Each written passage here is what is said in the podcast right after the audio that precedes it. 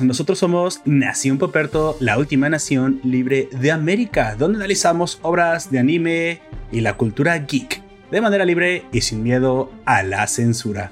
Hoy tenemos una entrevista con el autor José Álvaro Vázquez, escritor de la novela de fantasía oscura Ashraten, el asesino de asesinos. Él nos hablará de su propia voz del proceso para llegar a crear una obra de este calibre, así como de las dificultades que todo joven aspirante a escritor se encuentra a lo largo del camino, así como de los detalles sobre este misterioso título del que nos hablará en un rato más.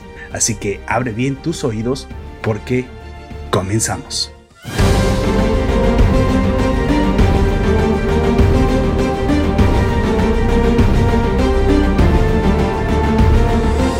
Saludos raza, yo soy Poperto y seré tu anfitrión a lo largo de este podcast.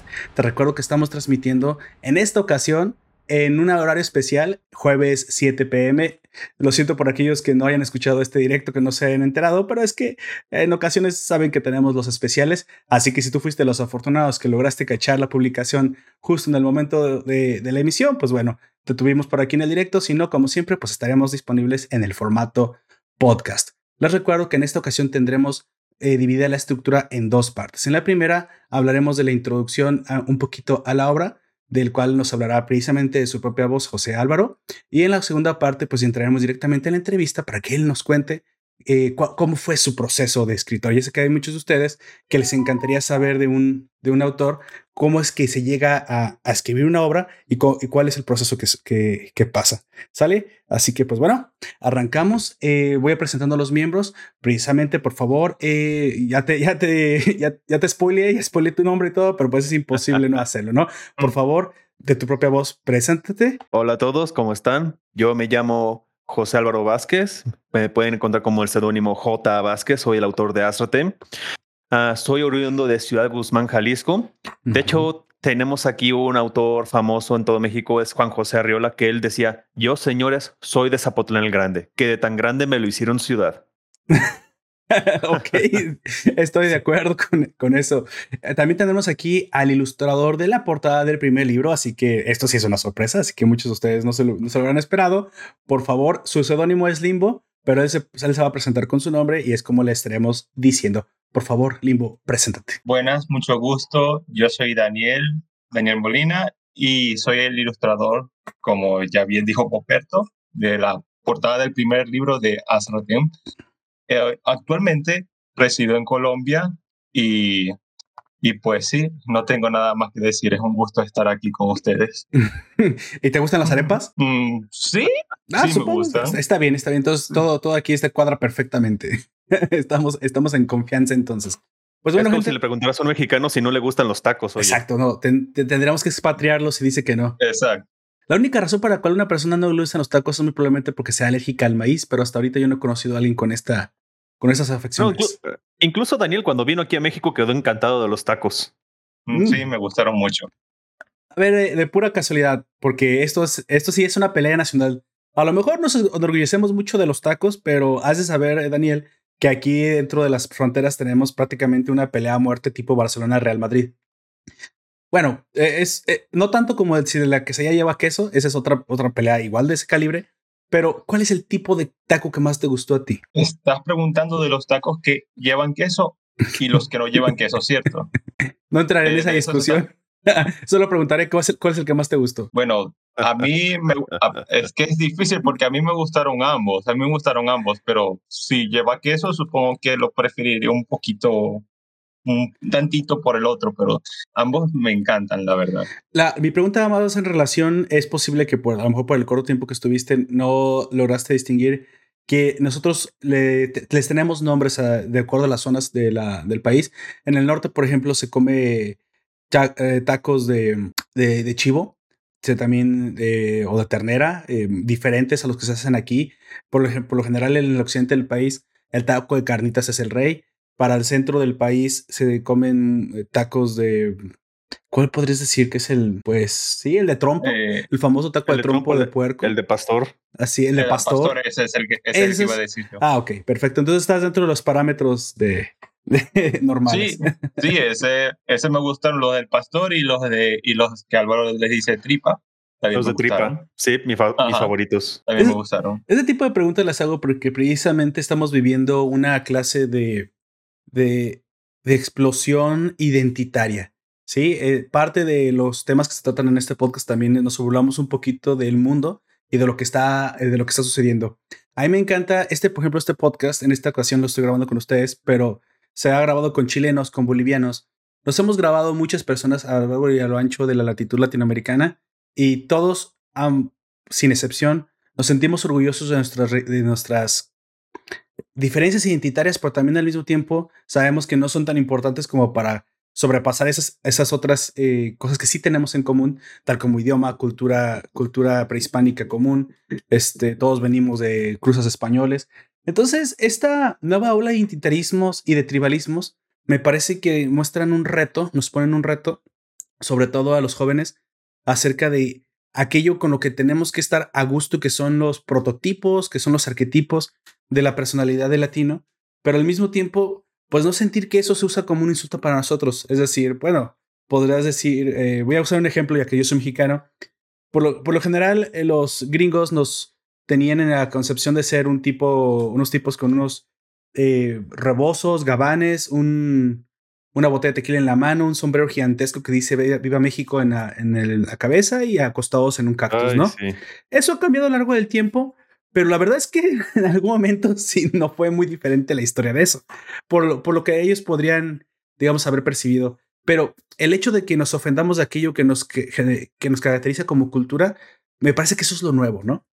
Esos caracteres identitarios, estos rasgos eh, de podríamos decir, de, arquetípicos, de prejuicios arquetípicos, siempre han existido y siempre existirán. Pero eh, creo que la respuesta es cómo nos sentimos de acuerdo a ellos, ¿no? Es por eso que siempre recalco esto de de dónde eres, oye, sí es cierto que a los de allá les gusta esto, todo lo otro. Y claro que sí, no debemos de sentir, en mi opinión, que eso es una clase de, de, de, molestia, ¿no? Es, sí, claro que sí, los mexicanos comemos tacos, o sea, todo depende, ¿no? Todo depende de quién, quién, te lo diga, pero por lo general eso es lo que está sucediendo, ¿no? Porque tenemos una oleada de ataques identitarias en el que se nos está, eh, bueno, se nos está haciendo pensar que, se, que, que si se nos identifica con rasgos comunes, eso ya es racismo. Y yo creo que eso no es racismo, creo que el racismo es odio. Y el odio, yo creo que hay mucha gente que no conoce lo que es el verdadero odio para que, para que lo, tomemos en la ligera, ¿no? Pero tal vez de eso también hablaremos eh, a continuación. Esa es la introducción a este podcast. me, gustaría hablar un poquito de la contraportada de tu libro, eh, José Álvaro, si me lo permites, precisamente para que la, el escucha sepa mucho más eh, acerca de dónde va la obra y entonces arrancamos la entrevista. ¿Se Sí, está bien. Por aquí leo precisamente Azratem, el asesino de asesinos. Este entiendo sería el primer libro, es la primera novela. Ajá, es una eh, saga de tres libros. El tercero está por salir precisamente ya en este mes. Ah, perfecto, perfecto. Ya ahí lo, saben para los que están pendientes de esta saga. Y si no, pues pónganse pendientes de esta saga porque aquí, aquí ya está a punto de concluir, parece ser. El, les leo un poquito el extracto. Dice: El mundo no necesita héroes con, ah, con capas. Disculpen, el mundo no necesita héroes con capas que surquen los cielos. Necesita guerreros, cazadores de hombres, porque en este mundo, en alguna ciudad que se cae de cabeza al infierno, cuando más se necesita un héroe, aparece un asesino. Pero, ¿qué diferencia un héroe de un asesino?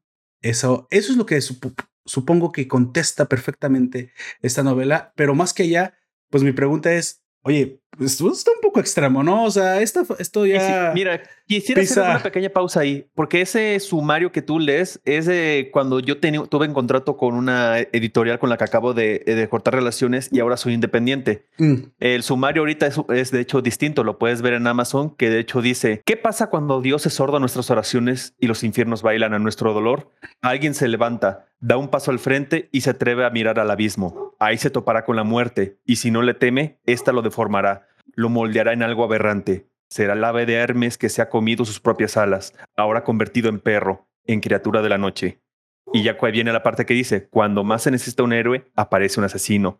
Pero ¿qué diferencia un héroe de un asesino? Exactamente, aquí tenemos precisamente la incógnita. Creo que va de, va, el punto es, en la vida real, la deconstrucción del héroe, pues es un poco eh, difícil de pensar, ¿no? Tenemos ya muchísimas obras que tratan de retratar el, lo ridículo que sería ver estos eh, iconos de la fantasía de, de nuestra infancia tratando de, de, funcionar en el mundo real, ¿no? E incluso tenemos por ahí una obra que fue súper galardonada y súper y aclamada cuando retrató el, el cómo sería en realidad si en verdad existieran los poderes, por ejemplo, que fue The Voice, si alguno de ustedes lo, lo vio en Amazon. Aquí todo, todo el tiempo reseñamos cultura geek, anime, series y prácticamente de todo. Esta no es la primera vez que reseñamos un libro, pero bueno, por la idea, a mí, a mí lo que me interesa siempre son las buenas historias.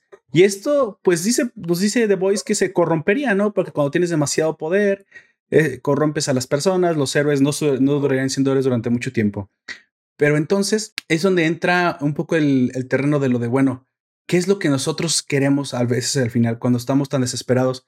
¿Queremos un héroe? ¿Queremos justicia o queremos venganza? Creo que por esa línea argumental es por donde podemos comenzar a hablar de Arraten. ¿O me equivoco? Sí, de hecho, mira, cuando tuve mi presentación en la FIL de Guadalajara allá por el año 2017, invité a dos escritores conocidos, ah, bueno, conocidos míos. Uno de ellos hizo un comentario. Azraten no es un héroe, pero es el héroe que queremos, que necesitamos y peor que nos merecemos. Vaya, vaya, vaya. Sí, sí, estoy completamente de acuerdo. Hay una, hay una situación con los antihéroes, ¿no? Bueno, este tipo de, esta, esta palabra es un poco benigna para hablar de repente de, la, de las personas así. Recuerdo hace mucho tiempo, eh, estamos calentando un poquito la, la, el tema. Recuerdo haber visto eh, Dexter, un asesino serial que se dedicó a, cazar asesinos porque su, es una serie donde el papá, que es un policía, se dio cuenta que este chico eh, era, eh, bueno, él lo adoptó, es adoptado, tenía la triada homicida no bien calcada en su personalidad y que eventualmente él iba a convertirse en asesino, que no iba a poder detener sus impulsos. Así que a tiempo él trató de redirigir esos impulsos para hacer el bien o al menos el menos mal posible. Y aquí es donde también tenemos un poquito la, la pregunta que ya aquí en este podcast hemos todo el tiempo eh, tratado de responder, sobre una pregunta filosófica sobre si el fin justifica los medios. siempre tenemos esa, esa pregunta, ¿no? Siempre tenemos la idea de que la justicia y la venganza se parecen mucho. Y, de cierta manera la justicia es una forma de venganza, pero es la forma de venganza en la que todos estamos de acuerdo, ¿no? Para que, para que la sociedad pueda funcionar. Pero cuando esta justicia no funciona, entonces nuestro marco de valores se derrumba y entonces cualquier justicia es, es bienvenida. Eh, lamentablemente creo que esto va muy, muy en relación al tipo, al tipo de sistema de justicia en el que tenemos en nuestros países. No, no es, es bien sabido que en Hispanoamérica, por lo general, la, las leyes son, bueno, hay países más, países menos. afortunadamente, las leyes, hispanoamericanas realmente no sirven o, sirven poco. Muy poco, la verdad. Escuché alguna vez que el, problema no era la, la falta. O sea, no el problema no era la, el crimen. Y dije, un día, bueno, bueno, ¿por qué el problema? ¿Por qué no sería el problema el crimen? Y no recuerdo de quién lo citaría si lo recordaba. Me dijo, no, el problema es el, la falta de castigo. Dije, ok, Ok, ok, la falta de castigo. Yo, opinaría que más bien es que no se castiga realmente a los culpables y muchas veces se busca quién echarle la culpa. y, también es parte de lo mismo, ¿no? O sea, si castigan a alguien que no es culpable, pero más o menos tú te sientes bien, pues entonces la desquitanza, como dicen la, la venganza, pues no puede, no puede valerse de la justicia, ¿no? Es un tema filosófico muy importante, muy interesante, que me gusta constantemente discutir porque esto levanta pasiones muchas personas, eh, obviamente más dirigidas por una clase de, muy probablemente esa experiencia personal, dicen, no, es que a mí me hubiera gustado que cuando a mí me pasó esto, hubiera habido justicia. Y a veces es, es difícil recordar esta máxima de Jesucristo, ¿no? Pon la siguiente mejilla. Dices, híjole, yo en ciertas ocasiones no, no sé si lo haría. Sí, de verdad, no sé si pondría la otra mejilla. Pero bueno, basta de charlas filosóficas sobre la justicia. Entremos en, en materia, si les parece. Vamos arrancando la, entrevista. Tenemos eh, unas reglas bien básicas. Trataremos de darle más agilidad, entre dos a cinco minutos de respuesta por pregunta, a ver si podemos cubrir todo lo que tenemos. Y si no, no, no hay ningún problema. La cosa es que nos la pasemos bien, que esto es... E, en Nación Poperto me gusta la reforma informal. Ahora que, está, que estás tú, eh, trataré, de, trataré de comportarme aunque no prometo nada. Sin embargo, me gusta hacer las preguntas difíciles que, que poca gente hace, ¿sale? Así que bueno.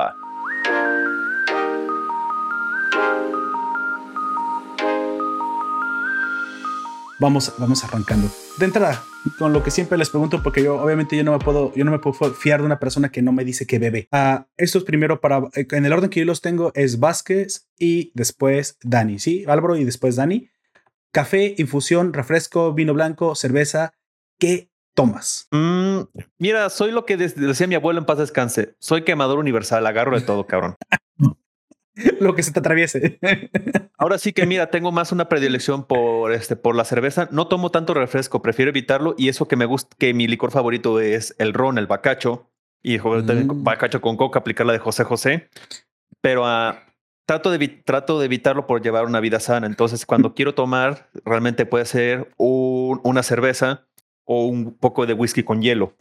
Eso sería en el alcohol. Ya si fueran pues obviamente temprano en la mañana, que es a veces cuando me pongo a escribir, o ya, ya bueno, sí, a veces en la mañana es con, es con café y me gusta cargado y sin azúcar. Y ya si fuera en la noche, pues ya puede ser así eh, alcohol. Yo, yo aquí tengo una pregunta.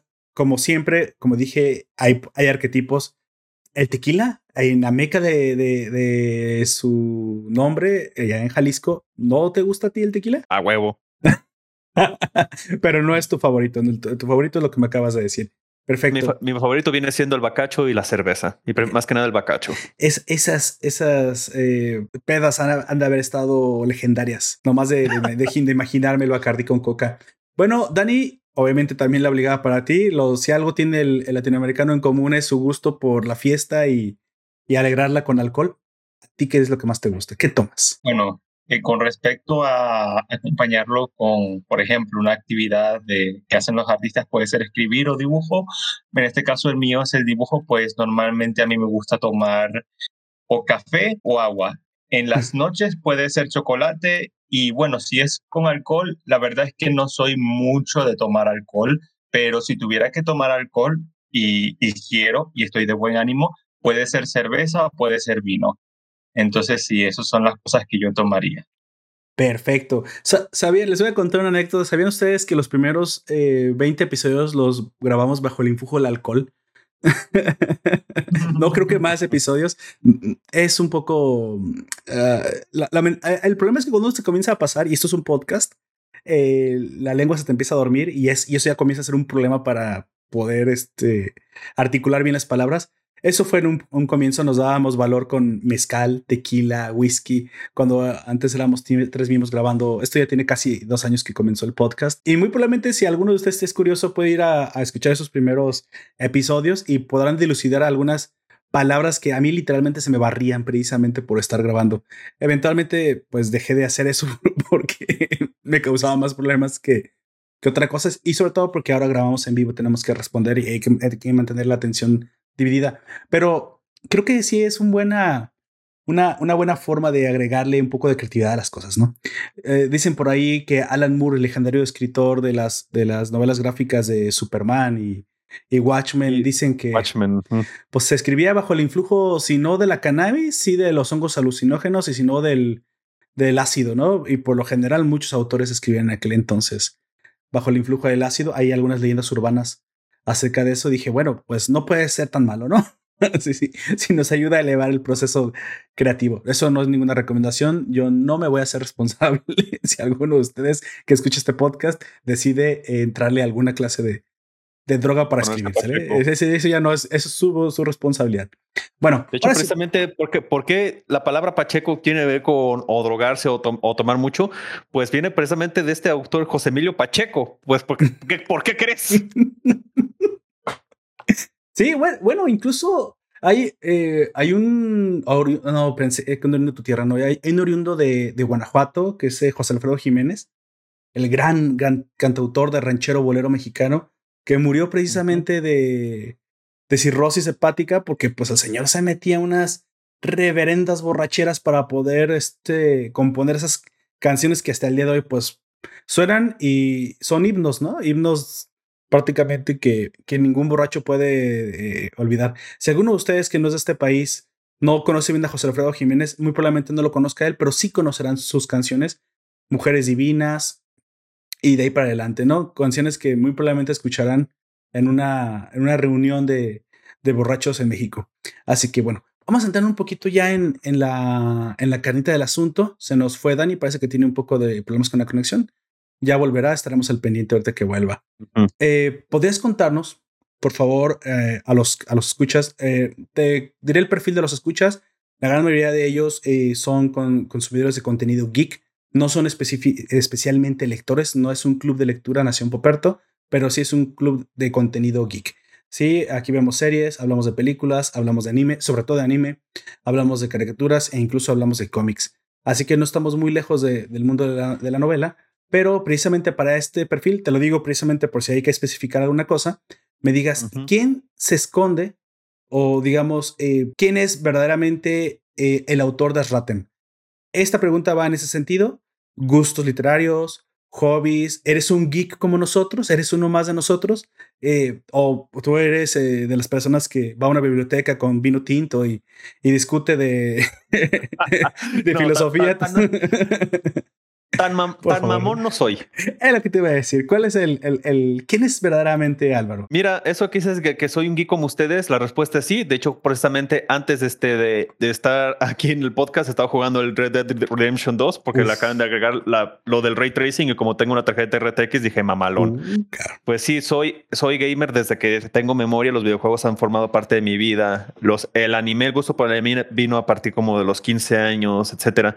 Entonces, sí, estoy una persona, pues, como dices, muy geek, pero realmente creo que lo que yo aprecio es toda expresión artística que a mí me cuente una buena historia. Me gusta, me voy a quedar con esa frase, toda expresión artística que cuente una buena historia. De hecho, de, cierta manera, este es el lema de, de, Nación Puberto, ¿no? Una buena historia puede estar en cualquier clase de transmedia, por eso esto es contenido geek, por eso no nos encasillamos en solamente un tipo de, de obra. Y es que una, una obra, cuando es buena, trasciende, ¿no? Trasciende. Hemos visto franquicias tipo Resident Evil, que pues bueno, para muchos su primera contacto fue las películas un poco infames de Mila Jovovich, Jovovich, Jovovich, Jovovich, ¿verdad? Este, Mila Jovovich, bueno, que pues, son adaptaciones ah, un poco mediocres, pero están llenas de acción y nadie puede, nadie puede decir que tiene su público. Sin embargo, podríamos decir que son buenas películas de zombies, malas películas de Resident Evil. me gusta, me gusta, me, me quedo con esa definición. Y, en definitiva le dan un cierre que pues queda, queda perfecto con el, con el universo que construyeron, ¿no? Pero bueno, volviendo a Dani, que ya nos, ya se reconectó por aquí. También, por favor, la pregunta es para ti. ¿Quién es Dani? Sí, el ilustrador, que bueno, tú vas por el área más, eh, digamos, gráfica del arte, eh, los dibujos, la ilustración mucha gente que nos escucha tiene esta clase de inquietud. Tengo, de hecho, uno de mis coprotagonistas en este podcast es un ilustrador. A Jack le gusta dibujar, eh, profesionalmente es diseñador. Entonces, eh, y, me ha dicho muchas veces que pues, uno de los trabajos que le gustaría llegar a hacer es hacer una ilustración de una obra interesante. Claro, este es el, el, el, el mundo, ¿no? Pues de la ilustración. Yo afortunadamente no, Digo afortunadamente porque yo tengo, yo soy una generación diferente. Yo, yo cuando eh, decidí tomar mi de estudio no había tanto trabajo para esto y bueno, tomé algo que me gustaba.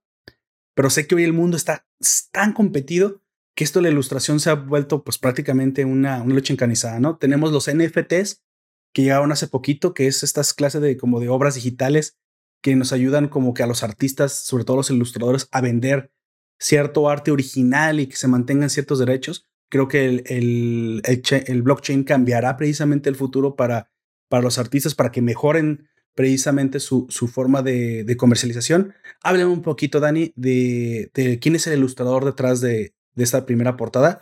Aficiones, gustos literarios, hobbies. ¿Eres un geek? ¿Eres uno más de nosotros? Bueno, eh, para hacer la respuesta, como quien dice, general corta, sí. A mí me, mi, mi inspiración, como quien dice, para dibujar, creo que fue incluso desde niño. Yo simplemente veía cosas, veía series, veía a las personas y simplemente me gustaba dibujarlas, como quien dice, era mi pasatiempo favorito. De niño, creo que incluso hice un cómic de las chicas superpoderosas, claro, con la habilidad que puede hacerlo un niño, pero siempre me ha encantado dibujar y, y todo lo que yo estuve en lo que es el aprendizaje del dibujo, eh, se puede decir que el 70% lo he aprendido de mi propia cuenta. Eh, casi no tuve como que una educación formal en el dibujo. Y bueno, básicamente sí, soy un geek porque básicamente mi inspiración para el dibujo fue por las caricaturas, series, anime y videojuegos. Básicamente me encanta dibujar por eso. Y pues eh, sí, sería todo esto. Perfecto. El, mundo digital pues ya forma prácticamente parte de tu, tu modus vivendi incluso, ¿no? Incluso cada vez formaba parte más de cada uno de nosotros. Dicen que los trabajos que hoy no han sido reemplazados o prácticamente invadidos por la digitalización es porque simplemente la tecnología todavía no está ahí, pero no por la falta de, de dirección, ¿no? Prácticamente hoy incluso podrás decir que, no, es que nunca, nunca, nunca, nunca, nunca la tecnología quitará un buen cocinero, ¿no?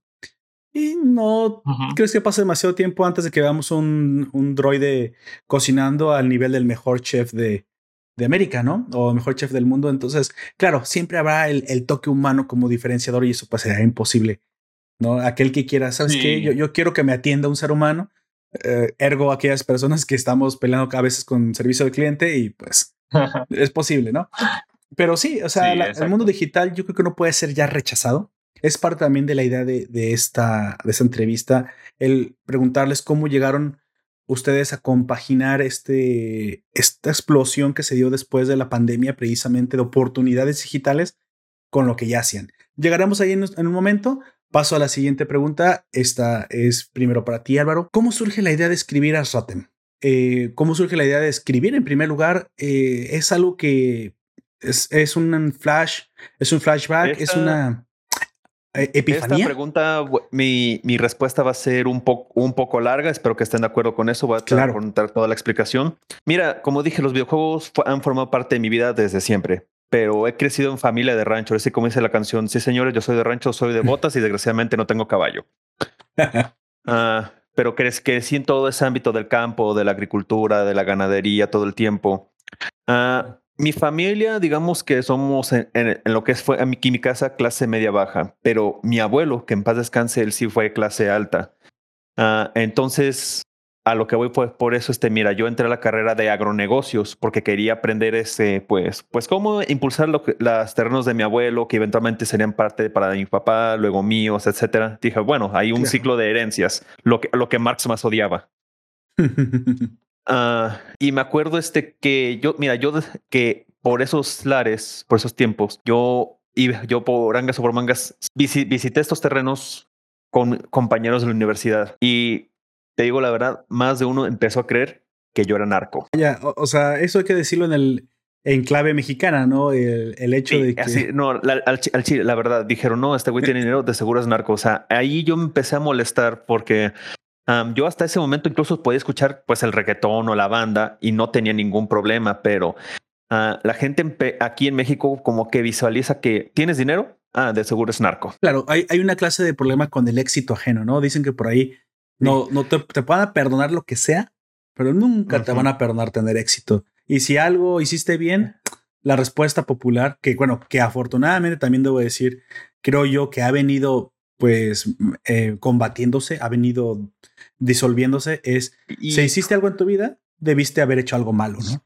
Debes tuve una, una, pesada reputación en la universidad en, durante un un par de años evité contárselo un poco a mis papás pues para no, causarles angustias, pero fue, fue la verdad. Me duró un par de años y fue algo pesado. ¿En serio? ¿En serio? Sobre todo en, el, en el penúltimo semestre, cuando y no me ayudó para nada que, que de regalo de graduación en ese momento mi papá me regalara una motocicleta nueva y nueva, o sea, nueva, nueva. Así que y cuando, y cuando la vieron y puede ser una motocicleta tipo, tipo deportiva, de grande, y dijeron, no, pues se reforzó más la idea y yo en la madre. Hubieras agregado de una vez un cuerno de chivo, una K-47, papá, de una vez para que todo el pack. Eh, hijos de su, hijos de su Hijos de su pinche madre. Y no, te digo, y éramos clase media baja. Aquí no las hemos visto, no las llegamos a ver difíciles. Mi papá se las llegó a ver difíciles y digo, que digan que uno es narcos, entonces es una mentalísima de madre. Sí, claro. a eso vamos agregando pues el, el, creciente esto de la narcocultura. Antes de esa moto que te cuento, yo tenía otra moto, una tipo, una tipo como cross, pero viejita, era, era modelo 2005 en ese entonces, y te estoy hablando de esa época, fue 2012. Uh, yo fui con mis compañeros a visitar una comunidad cerca de aquí que se llama Las Canoas, municipio de Tuxpan. Es un pueblo pequeño, decir que su escuela está en un estado deplorable es poco, o al menos así estaba la última vez que fui.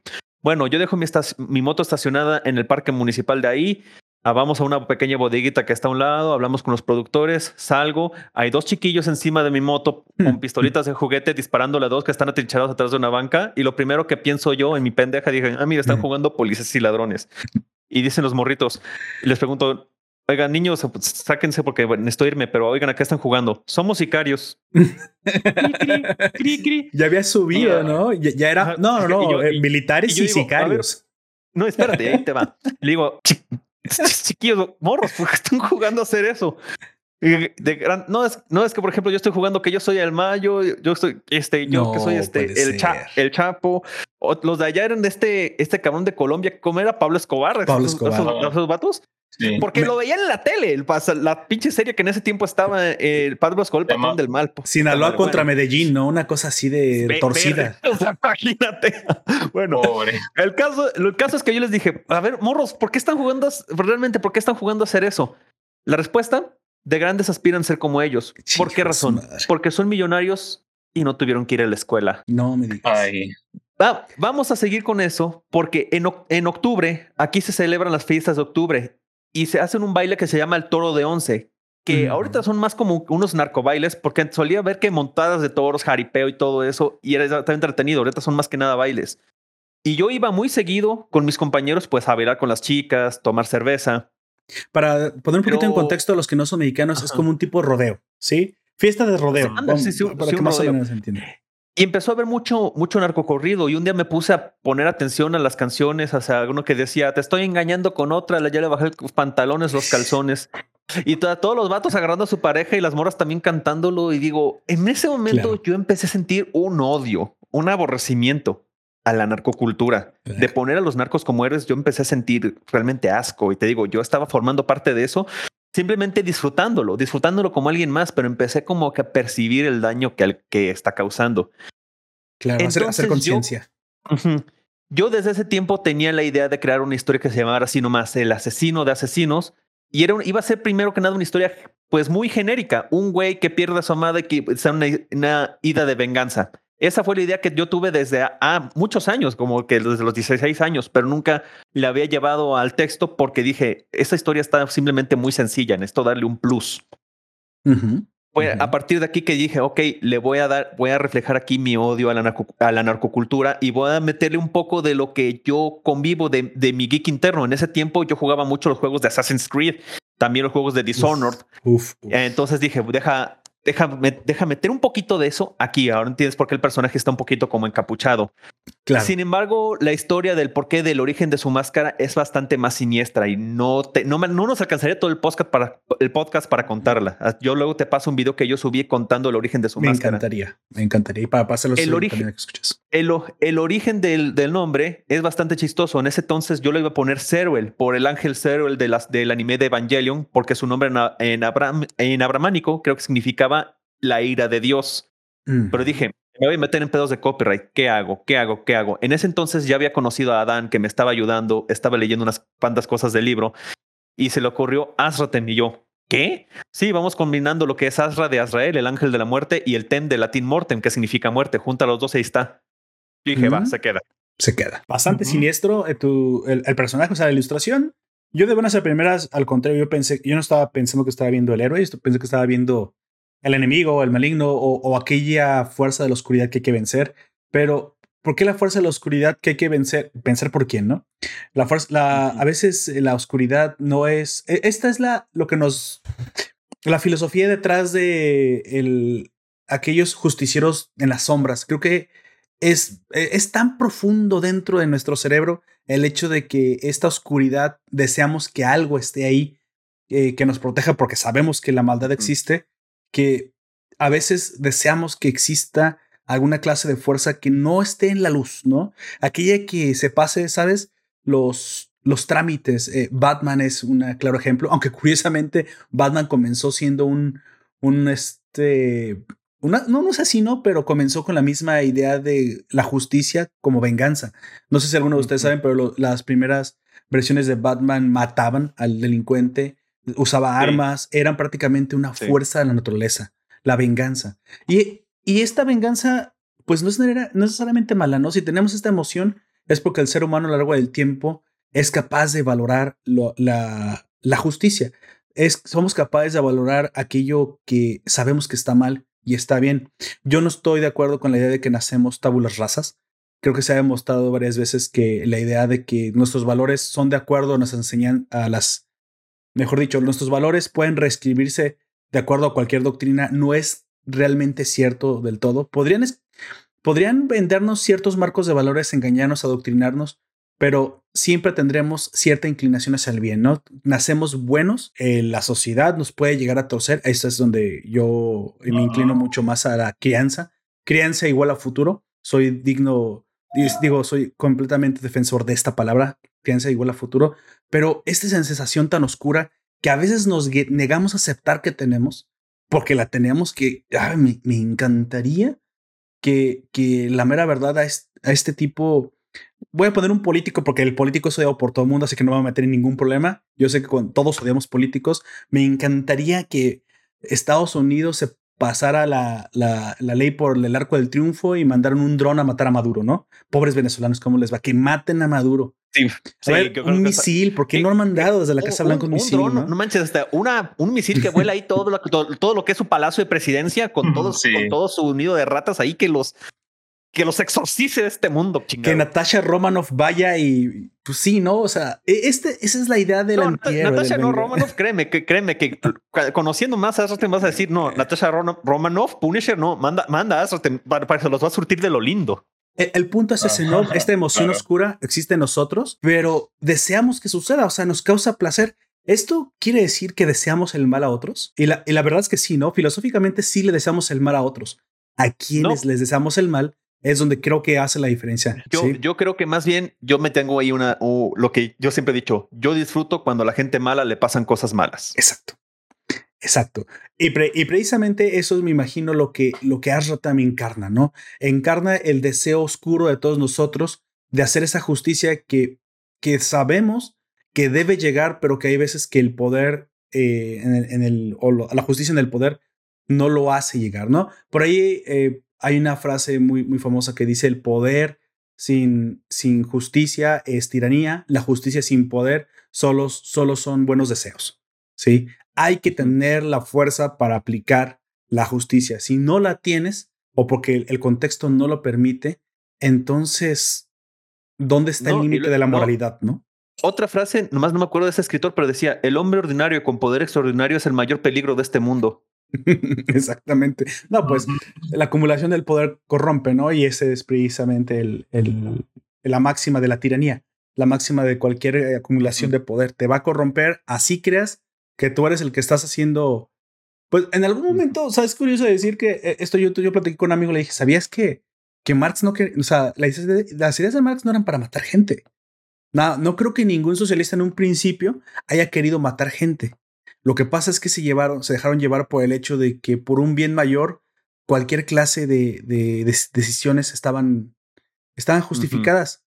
Claro, desde el punto de vista que el bien mayor es el que yo decida, pues dice, bueno, la acumulación es así. La acumulación te llega a pensar que el hecho de poder, de tener poder, te da la, la razón.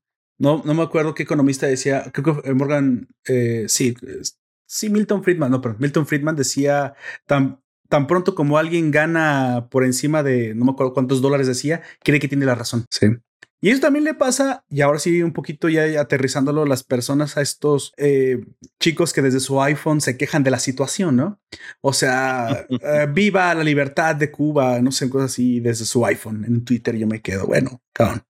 Eso, esa burbuja en la que vives está, híjole, tendrías que ir a vivir las cosas, ¿no? Pero esto creo que también es parte de la narcocultura, ¿no? Esta burbuja de creer que, que los resultados justifican cualquier medio. Y bueno, resultados aparentes, porque eso es lo que vemos en, la, televisión. Porque el crimen nunca paga, sino que le pregunten a todos los que a, los que, no sé cuántos decirte, pero por ejemplo, en México van más muertos del crimen organizado que de la misma pandemia. Así que no, o sea. Y pues, y pues realmente al hacer arte solo estoy reflejando eso, mi desagrado en la narcocultura, porque hacer un cambio, no realmente no tengo ese poder. Por más que me desagrade, por más que yo digo, si fuera presidente quisiera prohibir los narcocorridos, no va a ser el cambio, no lo puedo hacer este Mira, hasta una frase que va a salir en el tercer libro, el personaje dice, este, esta ciudad, este país está jodido conmigo sin mí. Claro, eh, en, en, algún momento sabemos que pues tenemos que acostumbrarnos a, a, ver algo que no podemos cambiar. Es un poco también de la cultura de, pues, eh, no, no quiero decir que sea el, el, conformismo. Al contrario, es, no es conformismo, pero es entender que la, eh, la realidad es como es. Y hay que tolerarla como es. Tratar de hacer cambios, como tú dices, a veces no, es, no estará en nuestro poder, pero sí que está en nuestro poder hacer acciones encaminadas al cambio. Y muchas acciones que se empiezan a contagiar, así es como surgen las grandes revoluciones, así es como surgen las grandes ideas. Yo no creo en, en que una acción pequeña exista, ¿sale? Cuando nosotros queremos contagiar a nuestro vecino de una idea, se la dices. Es posible que en un principio no esté de acuerdo contigo, pero ya comenzó a sonar, ¿no? Ya comenzó a existir. Esta es la famosa ventana de Overton y también han utilizado los medios y los políticos corruptos para precisamente también, tratar de adoctrinarnos con cosas que antes eran eran impensables, ¿no? Nos comienzan a meter ideas como de, eh, voy, a, voy a poner una, una que no pise ninguna, una que no sea real, porque pues me meto en polémica, digamos el canibalismo. El canibalismo nada, es impensable hoy en día, pero ¿qué tal si yo quisiera que fuera un poco más, más aceptado, ¿no? Comenzaría a hablar no, de él, eh, crear. Y, y, peor, y peor, ahí te va. Realmente el canibalismo no está prohibido, está prohibido, prohibido cómo lo ejerzas. En algunos lugares de Japón Está ah, permitido sí que, si tú, que si tú, por ejemplo, sí es, tienes una enfermedad termi terminal, pero contarle que no sea, uh, que no sea cáncer, que digamos, uh, digamos, puedes ir y decir cuando muera, dono mi cuerpo aquí para que aquí se lo coman y el dinero se lo dan a mi familia. Vaya.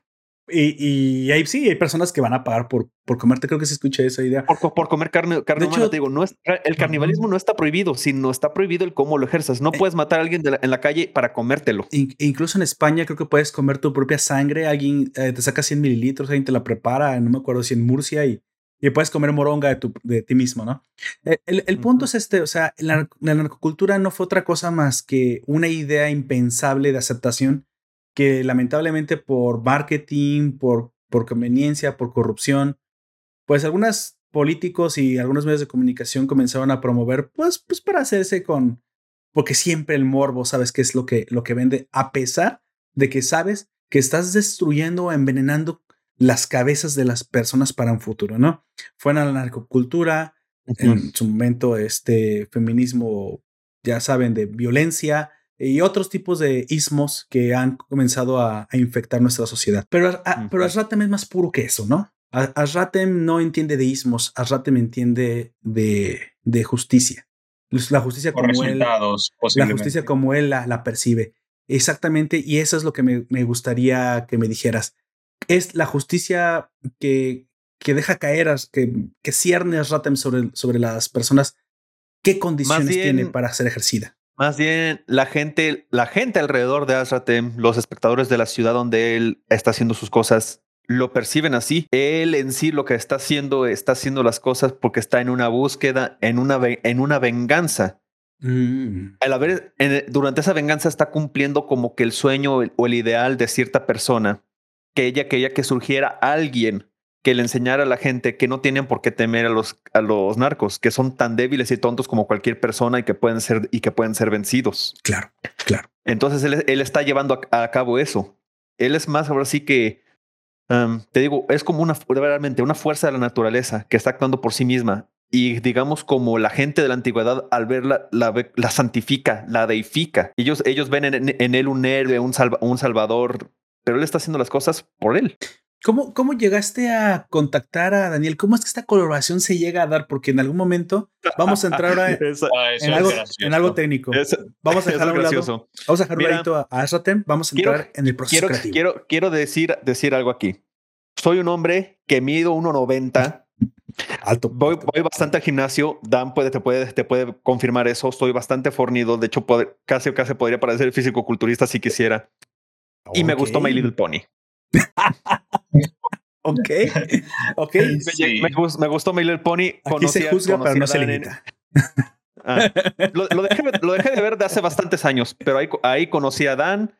Antes solíamos de, solía decir, no, lo conocí en un grupo de fans de, fans de videojuegos. Nah, no, se- no, se- no seamos mentirosos. No seamos En un- en, un, en un mentirosos. grupo, en un grupo de Sí. bronis, cabrón. Eso fue ese es el Sí, punto. eh, Oh, Ahí nos, ahí nos conocimos. Le empezó a platicar con él, le conté la historia del libro, empezó a hacer, empezamos a hacerlo, él hizo bocetos del personaje, empecé a terminar el libro, él hizo la portada y a partir de ahí, o sea, eso fue hace en 2012 más o menos, o sea, ya, ya nueve años para de eso, nueve, años, conociendo a Dan.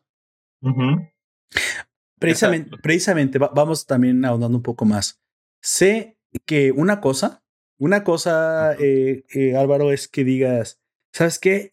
Tengo ganas de escribir un libro. Y otra cosa es hacerlo. Sí. Una cosa es que se te haya pasado por la cabeza que ah, deberías hacer tal cosa, pero una cosa muy diferente es ya comenzar o incluso llegar a término de la tarea. El mexicano es mucho de sueños y yo creo que también es un mal hispano, muy, muy chavo del ocho, ¿no? Algún día, como decía don Ramón, algún día seremos ricos, algún día me sacaré la lotería. Pues no, cabrón. Esa es una, mentalidad muy mediocre. Muy mediocre. Ponte todos los días a construir, todos los días pon un ladrillo y eventualmente tendrás la primera barda. Eventualmente, hasta por si quieres, por arrastre. Por arrastre sucederá. Me imagino que también la idea del gimnasio es igual. Por, por eso, de hecho, yo lo voy a conectar. Eso que está diciendo Álvaro, gente, eso, eso es la, la personalidad que yo creo que deberíamos tender a adquirir.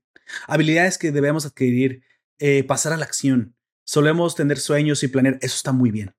Pero, oye, yo quisiera, pues, ir a poner, vamos a poner gimnasio. Yo quiero, pues, tener más, no me voy a poner muy fornido, pero quisiera tener un cuerpo, si quieres, torneado. Sano. sano, sano y torneado.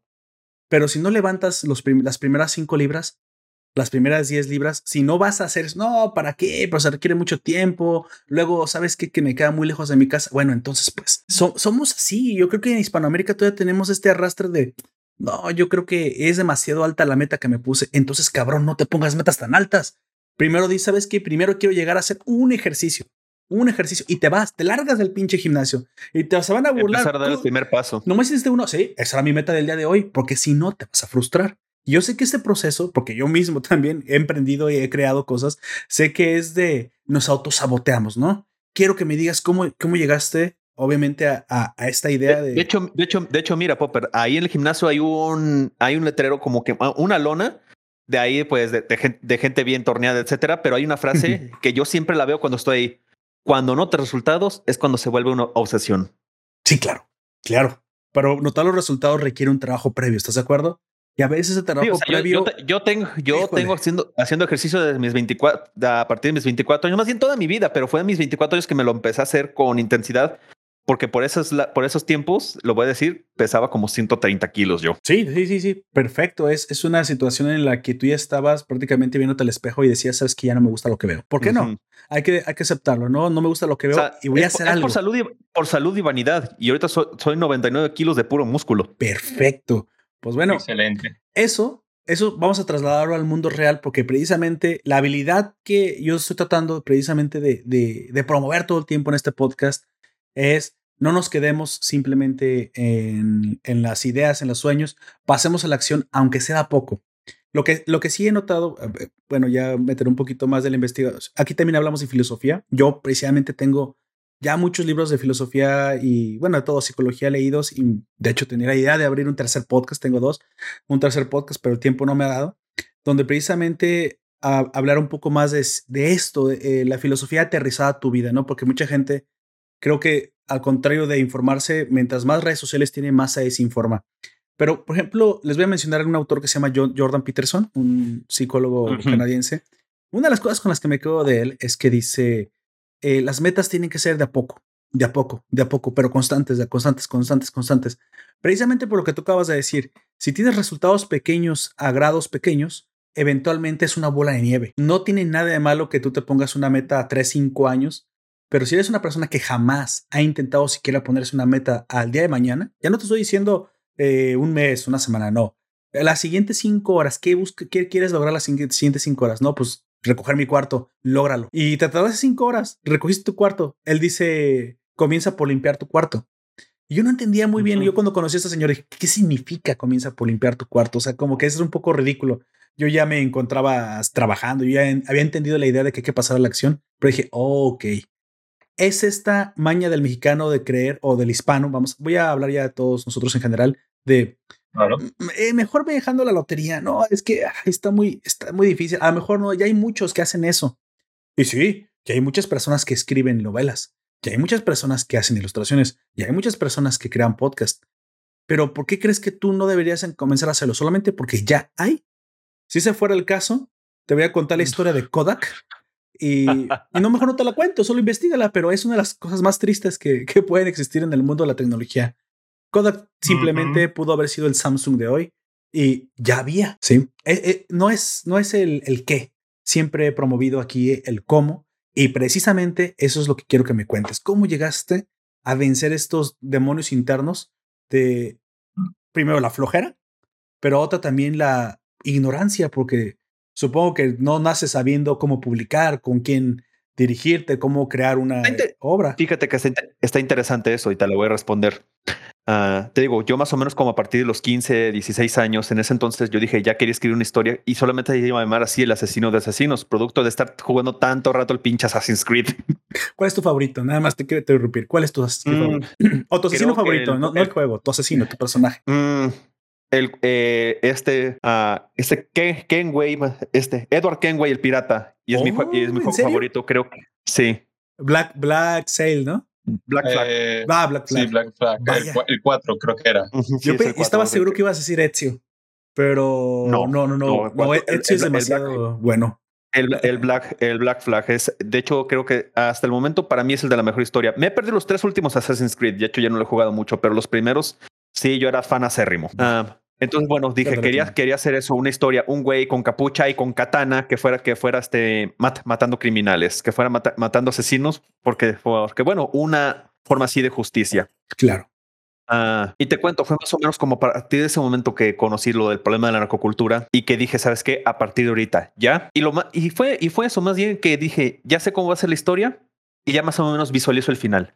Ya lo más difícil fue, poner, fue ponerme, empezar a escribir. Y había ocasiones en que podía hacerte, un capítulo al día, cabrón. Un capítulo al día. Y había otros momentos que me, queda- que me quedaba viendo la pantalla o como Patricio con un clavo, en- clavo en la cabeza, el martillo en la mano, que ahora qué hago. O sea, pero tu motivación fue un- una clase como de quiero hacer algo, ¿no? O sea, tu, tu impulso que te motivó fue un objetivo. Más allá de escribir la obra, era querías descargar tus sentimientos, tu, tu, tu frustración de, de alguna manera, porque es poderoso. ¿eh? No, no, no creamos que no es esa decir, Se podría decir que sí. Una, una ex amiga ah, se, se llama Emma, es de, es de Morelia. Ella no dice que no voy a preguntar cómo es que se llega a ser ex amiga, ¿eh? Porque eso está muy bueno, raro. bueno, el, ca- el caso es esto. Ella dice que Azratem es la historia que yo que siempre quise que me contaran. Y como Ah, nadie me la contó, yo la escribí. Va, me gusta. Enmarquen eso, me gusta.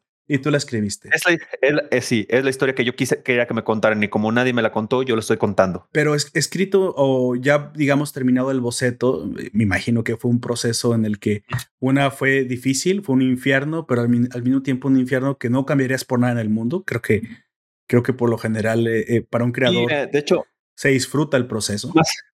De hecho, es algo que, pas- que eh, sé que está una de las preguntas más adelante, así que lo, lo, lo voy a omitir, pero han pasado cosas muy difíciles aquí todo el tiempo, pero no lo cambiaría por nada. He tenido gente que me ha estado apoyando, sobre todo mi familia, y yo creo que sin ellos, creo que me habría parado a, la mitad del camino del segundo libro. Quizás, ah, cuando cuento esto a veces digo un quizás Quizás. porque no soy una persona que a veces me rindo fácil. Tengo mis desacaídas, claro.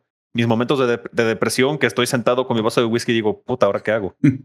Y claro, si no tuvieras dudas, no serías humano, básicamente. Exactamente. Bueno, este tipo de, de obra obviamente va dirigido a alguien. Cuando tú escribiste a Ratem, obviamente tenías una idea de lo que querías plasmar, de, de lo que querías desahogar muy probablemente, pero pensaste en a qué tipo de gente querías llegar. Mm, sí, y eso aquí va algo interesante. El primer libro puede ser, puede ser leído realmente por un, por un muchacho de, de 8 o 10 años, porque no tiene palabras tan rebuscadas ni cosas ahí todavía tan fuertes. En ese primer libro, para una persona. Es a partir del segundo libro que yo me puse en el de meta mejorar, que se querían que se notara la diferencia entre el primer libro y el segundo, que de hecho hay gente que lo dice, no parece que es el mismo autor. Empecé a leer más y por esos lados conocí lo que para mí es mi manga y anime favorito, Berserk, la, la obra de. Kentaro Miura que falleció este año, que de hecho me, me pegó eso a mí y le digo a un amigo, este, no me dolió la fallecimiento de la persona, sino la pérdida de la, au- autor, del creador de esa obra que para mí influyó tanto. Claro, ah, Porque digo, el segundo libro ya es una historia que está mucho más centrada en en el terror, en varios aspectos bastante más fuertes que cuando llegan, a, por ejemplo, a la con cómics y la gente me pregunta, oye, este libro lo puede comprar para, para, mis, para mis hijos, ¿qué edad tiene su hija? Ah, 16 años. Le digo, sí, sí, ya lo aguanta. Cuando me dicen, tiene 10 años, le digo, mire, nomás el primer libro, el segundo todavía no lo toque. ya el segundo, el tercero, exclusivo para adultos. ¿Para qué tipo de lectores escribí? Pues bueno, para eso, en, un principio para adolescentes, pero el primer libro puede ser leído por cualquier persona. El segundo y el tercero son más para adultos, preferiblemente, eso sí, si son personas sensibles, no los toquen. De hecho, hay gente que ha pensado que estoy un poquito trastornado cuando han leído esos dos, el segundo libro y el tercero. A las personas que ya lo leyeron también dicen que me que parezco que estoy loco. Tu personaje creció, me imagino que en intensidad, en también la obra en complejidad y muy probablemente se volvió más oscura, ¿no? Esto por lo general pasa con los autores que precisamente quieren darle una, una sensación de progresismo a su, a su personaje. Me caso que en, tu caso fue exactamente el, y eso está bien, ¿no? Porque debemos a veces también nosotros eh, recibir alguna clase de, de, de, crecimiento, ¿no? Yo recuerdo a un autor, bueno, esto no es fantasía oscura, pero creo que con Harry Potter tenemos, creo que el, el ejemplo más famoso de un personaje que crece conjunto con la generación que, que lo comenzó a leer, ¿no? Siendo incluso que los últimos libros de la autora J.K. Rowling ya no están dirigidos al mismo público infantil que en un principio estaban dirigidos. Algo, algo así suele suceder. Y muy probablemente, pues de aquí de la boca de Álvaro, ustedes van a encontrar, si son adultos, pues ya. O sea, es como, ya, lleven, llévense los tres, o sea, no, no hay este, nada. A menos que, como dice José, pues sean personas sensibles. Copitos de nieve, me gusta decirlo. Ay, qué bonito. Copitos nieve. Pero bueno, yo obviamente tengo una, tengo una guerra declarada en contra del ofendidismo. Sí, a mí me molesta que nos ofendamos porque cuando nos ofendemos no podemos discutir. No podemos hablar de las cosas. E incluso de cosas difíciles, ¿sí? Incluso hay cosas difíciles que se tienen que poner sobre la mesa, en las que te vas a ofender, en las que me voy a ofender, pero si no las ponemos sobre la mesa, si evadimos el conflicto, tendremos vergüenza y después tendremos el conflicto. De eso creo que hizo Winston Churchill, pero eso siempre no sucede todo el tiempo. Bueno, avancemos un poquito más, precisamente aquí, llegando a la conexión de la creación en algún momento esto, este boceto estaba muy probablemente ya en tu cabeza y ya terminado diciendo, ok, ya tengo el, ya tengo la historia. Ahora qué sigue? Ahora qué hago? O sea, e, es, ¿cómo se hace para que muy, probablemente se lo mandaste, yo me imagino, amigos, a ex amigas, a que lo leyeran? ya, ya, no, ya no tocar ese tema. Eh, eh, ¿A quién no? Supongo que a Dani, oye, canijo, eh, ¿qué te parece Supongo, ¿no? La primera obra. Sí, eh, sí, amigos que le, dieron el visto bueno. Acabé el libro, tuve la primera portada y va. Registro de derechos de autor, empiezo a buscar editoriales. Las editoriales oye, eso, eso, es importante. Háblame del proceso porque uno dice, ah, ah, sí, es que nomás fui y lo registré. Pero hay gente que Ay, mira, el, proceso de registro de derechos de autor es un chiste. Si eres de la Ciudad de México, lo puedes registrar en ese mismo día. Pero ah, si eres de cualquier otro estado, tarda de uno a dos meses. Pero ya con el, con el documento del trámite ya te amparas y lo puedes empezar a publicar, pero no hay pedo. Burocracia. A, partir, del hecho de empezar a buscar editorial, puta cabrón, no manches. O sea, las editoriales grandes te, te cierran mil, toda, no una puerta, te cierran mil puertas porque realmente están llenas, y perdón que lo diga, de un chingo de influencers, de youtubers, etcétera. Y es que hay que emitir una cosa. Aquí a la gente no les suelen gustar las estadísticas porque los números duelen, pero aquí va la realidad. El mexicano en promedio lee de cero a dos libros por año y se dice cero porque hay mexicanos que pasan años sin tocar un libro. Y, y la última estadística que supe que fue más o menos como en 2013 es que 56% de los mexicanos en su vida se han parado en una librería. Ni la revista de vaqueritos en el baño, o sea, ni, ni, ni esa. Diablos. Entonces, entonces, entonces, cuando las, cuando un tipo de una editorial grande me, me atrevo, no me quiero decir eso ahorita, no quiero meter, quiero meter problemas, me, me dicen todo eso. De, Di el pecado, no el pecador. Di el pecado, no el pecador. Ah, bueno, me, me, deprimí y dije, ¿ahora qué hago? En ese entonces me contactó una editorial pequeña de Estados Unidos que tiene sede en Estados Unidos, España. Mm. Y, ay, Dios mío santo, o sea, una pesadilla. Pero tú enviaste correos, o sea, tú empezaste a tocar puertas así como vendedor de aspiradoras. y sé que ellos me aceptaron porque digo, son pequeños, dice, pueden, me pueden aceptar. Y, ay, hijo de la fregada, te digo, si no fuera por mi papá, por varios apoyos que me, que me dio en su momento y otras cosas. Pero mira, al cabo de unos años, ya fue en 2019 que yo les dije a los de la editorial, ah, no, en 2000, sí, fue a finales de 2019, yo les dije, ¿saben qué? Aquí se corrompió una taza de cada quien para su taza. Estoy teniendo problemas con ustedes. No estoy seguro de cuántos libros están vendiendo por si me están diciendo la verdad o no. Ellos también se están preocupando de que si yo estaba vendiendo Ah, porque les había pedido permiso de imprimir libros aquí en México para llevarlos a, para a vender en la Concomics y otros eventos, porque me salía más barato a imprimirlos por mí que mandarlos a pedir ellos que me los tenían que mandar de Estados Unidos y con el costo de envío dices claro, no, claro, no, Y ridículo, ¿no? Si estás en México, pues ¿por qué? Sí, entonces hubo, hubo varios problemas. Entonces yo me salí de ahí y me está yendo mejor independiente porque voy a mi ritmo. Ese es el asunto. Cuando eres independiente vas a tu ritmo. A veces tienes el problema de que dices, ay, rayos, necesito imprimir libros para tal evento y pues me van a salir en tanto. Ah, pero es, mejor, es lo mejor cuando no tienes realmente, no eres un youtuber famoso ah, o un influencer, alguien que vaya a escribir un libro que las editoriales te apadrinen porque saben que por tu popularidad, Va a vender, eso es lo que están vendiendo, están vendiendo tu imagen, tu popularidad está haciendo que vaya a vender el libro. Mejor ponte, ponte de independiente. Puedes, vas a conocer más personas, vas a notar poco a poco tu crecimiento Mira, a mí las experiencias más bonitas que he tenido es que uh, cuando saqué el segundo libro y me fui por primera vez este, a, a la Concomics de Guadalajara, después de un tiempo que volví ya llevando segundo libro, mira, llegó una muchachita corriendo a decir, papá, papá, mira, ya salió el 2. Y esa, ese sentimiento no, no, no lo cambio por nada. Claro. Uno, uno, un caso más o menos similar. Tengo una amiga, esa sí es amiga, que es una, una señora desde Morelia. Ella, fue, ella es escritora Ah, la historia de cómo la conocí va a estar muy larga, así que voy a emitir un par de cosas. Perfecto. Cuando fui a Morelia, también a la Concomics de allá, ella me invita a su bar, que ella tiene, ella tiene un bar. Yo llego, ella me dice, voy a tardar tantito en llegar, y ahí estoy. Me pedí una bebida, pasa un muchacho, uno de los meseros, y se le me queda viendo al segundo libro. Pasa de vuelta y me dice, oye, este es el segundo del, del libro de los asesinos de asesinos. Yo digo, sí, espérame tantito. Va, entra a la cocina y sale un muchacho gordito, pero hecho un bólido. Llega conmigo, pone las manos en la mesa y dice, ¿este es el segundo? ¿Este es? ¿Este es? sí, claro. esa, esa sensación, te digo, es tan bonita porque ahí me doy cuenta de que yo escribí una buena historia. A la gente le gusta. Nadie me ha venido a decir ahorita este de que de que me estás robando, me robaste el dinero cuando te compré este libro, etcétera. Nadie, nadie me ha venido a decir eso. Por eso, esa es la razón por la que hasta el momento no he tirado la toalla. Porque me jacto, estoy jactado, estoy convencido.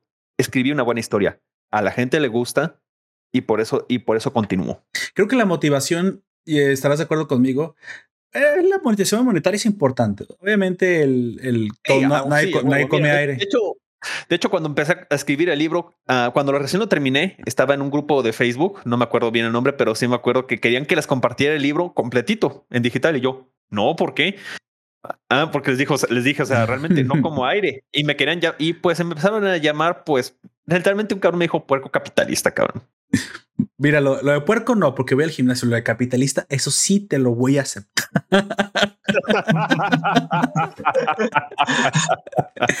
ok, a ver, aquí veo una pregunta en, el ámbito precisamente. Eh, y tú dijiste algo muy importante, autor indie. Y aquí es donde yo eh, tengo una, una idea que quisiera poner algo sobre la mesa. ¿Por qué vende el influencer?